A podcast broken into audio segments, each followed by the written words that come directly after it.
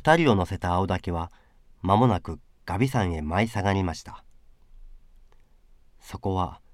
深い谷に臨んだ幅の広い一枚岩の上でしたがよくよく高いところだと見えて中空に垂れた北斗の星が茶碗ほどの大きさに光っていました。もとより人石の絶えた山ですから辺りはしんと静まり返ってやっと耳に入るものは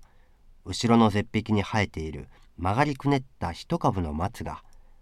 こうこうと夜風に鳴る音だけです。二人がこの岩の上に来ると鉄管師は年春を絶壁の下に座らせて「俺はこれから天井へ行って西洋母にお目にかかってくるからお前はその間ここに座って俺の帰るのを待っているがいい。多分俺がいなくなるといろいろな魔性が現れてお前をたぶらかそうとするだろうがたとえどんなことが起ころうとも決して声を出すのではないぞ。もし一言でも口を聞いたらお前は到底千人にはなれないものだと覚悟をしろ。いいか。天地が避けても黙っているのだぞ。と言いました。大丈夫です。決して声などは出しはしません。命がなくなっても黙っています。そうか。それを聞いて、俺も安心した。では、俺は行ってくるから。老人は年春に別れを告げると、またあの竹杖にまたがって、嫁にも削ったような山々の空へ、一文字に消えてしまいました。年春はたった一人岩の上に座ったまま静かに星を眺めていましたするとかれこれ半時ばかり経って新参の予期が肌寒く薄い着物に通り出した頃突然空中に声があって「そこにいるのは何者だ!」と叱りつけるではありませんか。しかし年春は千人の教え通り何とも返事をしずにいましたところがまたしばらくするとやはり同じ声が響いて「返事をしないと立ちどころに命はないものと覚悟しろ」といかめしく脅しつけるのです年春はもちろん黙っていました。とどこから登ってきたか。乱々と目を光らせた虎が一匹忽然と岩の上に踊り上がって年春の姿を睨みながら一声高くたけりました。のみならずそれと同時に頭の上の松の枝が激しくざわざわ揺れたと思うと後ろの絶壁の頂からは人だるほどの白蛇が一匹炎のような舌を吐いてみるみる近くへ降りてくるのです。年春はしかし平然と眉毛も動かさずに座っていました虎と蛇とは一つ餌食を狙って互いに好きでも伺うのかしばらくは睨み合いの体でしたがやがてどちらが先ともなくひとときに年春に飛びかかりましたが虎の牙に噛まれるか蛇の下に飲まれるか。年春の命は瞬くうちになくなってしまうと思った時。虎と蛇とは霧のごとく夜風と共に消え失せて後にはただ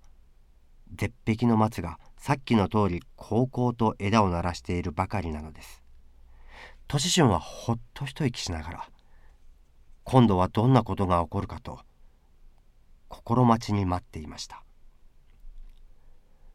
すると一陣の風が吹き起こって墨のような黒雲が一面にあたりを閉ざすや否や。薄紫の稲妻が矢庭に闇を二つに咲いて凄まじく雷が鳴り出しました。いや雷ばかりではありません。それと一緒に滝のような雨もいきなり堂々と降り出したのです。年春はこの天辺の中に恐れげもなく座っていました。風の音雨のしぶきそれから絶え間ない稲妻の光。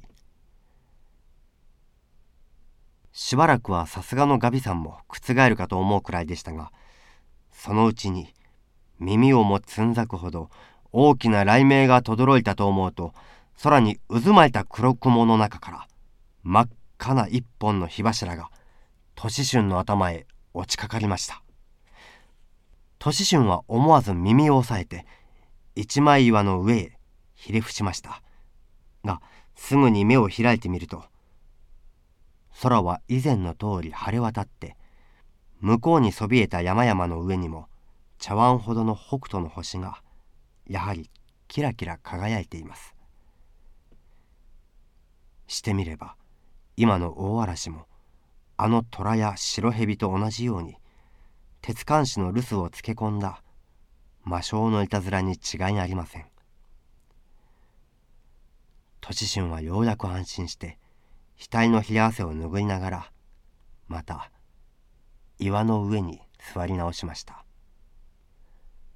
がそのため息がまだ消えないうちに今度は彼の座っている前へ金の鎧を着下した身の丈三丈もあろうという厳かな新章が現れました。新章は手に三股の矛を持っていましたがいきなりその矛の切っ先を年春の胸元へ向けながら目を光らせて叱りつけるのを聞けば「ほらその方は一体何者だ？このガビさんという山は天地開闢の昔から俺が住まいをしているところだぞ。それもはばからずたった一人ここへ足を踏み入れるとはよもやただの人間ではあるまい。さあ命が惜しかったら一刻も早く返答しろというのです。しかし年春は老人の言葉通り黙念と口をつぐんでいました。返事をしないか。しないな。よし。しなければしないで勝手にしろ。その代わり俺の眷属たちがその方をズタズタに切ってしまうぞ。新章は矛を高く上げて向こうの山の空を招きましたその途端に闇がさっと裂けると驚いたことには無数の新兵が雲のごとく空に満ち満ちてそれが皆槍や刀をきらめかせながら今にもここへ人なだれに攻め寄せようとしているのですこの景色を見た年順は思わずあっと叫びそうにしましたがすぐにまた鉄管師の言葉を思い出して一生懸命に黙っていました。新章は彼が恐れないのを見ると怒ったの怒らないのではありません。この強情者めどうしても返事をしなければ約束通り命は取ってやるぞ。新章はこうわめくが早いか三股の矛をひらめかせて一月に年春を突き殺しました。そうしてガビさんもどよむほどカラカラと高く笑いながらどこともなく消えてしまいました。もちろんこの時はもう無数の新兵も吹き渡る夜風の音と一緒に夢のように消え失せた後だったのです。北斗の星はまた寒そうに一枚岩の上を照らし始めました。絶壁の松も前に変わらず高々と枝を鳴らせています。が年春はとうに息が絶えて仰向けにそこへ倒れていました。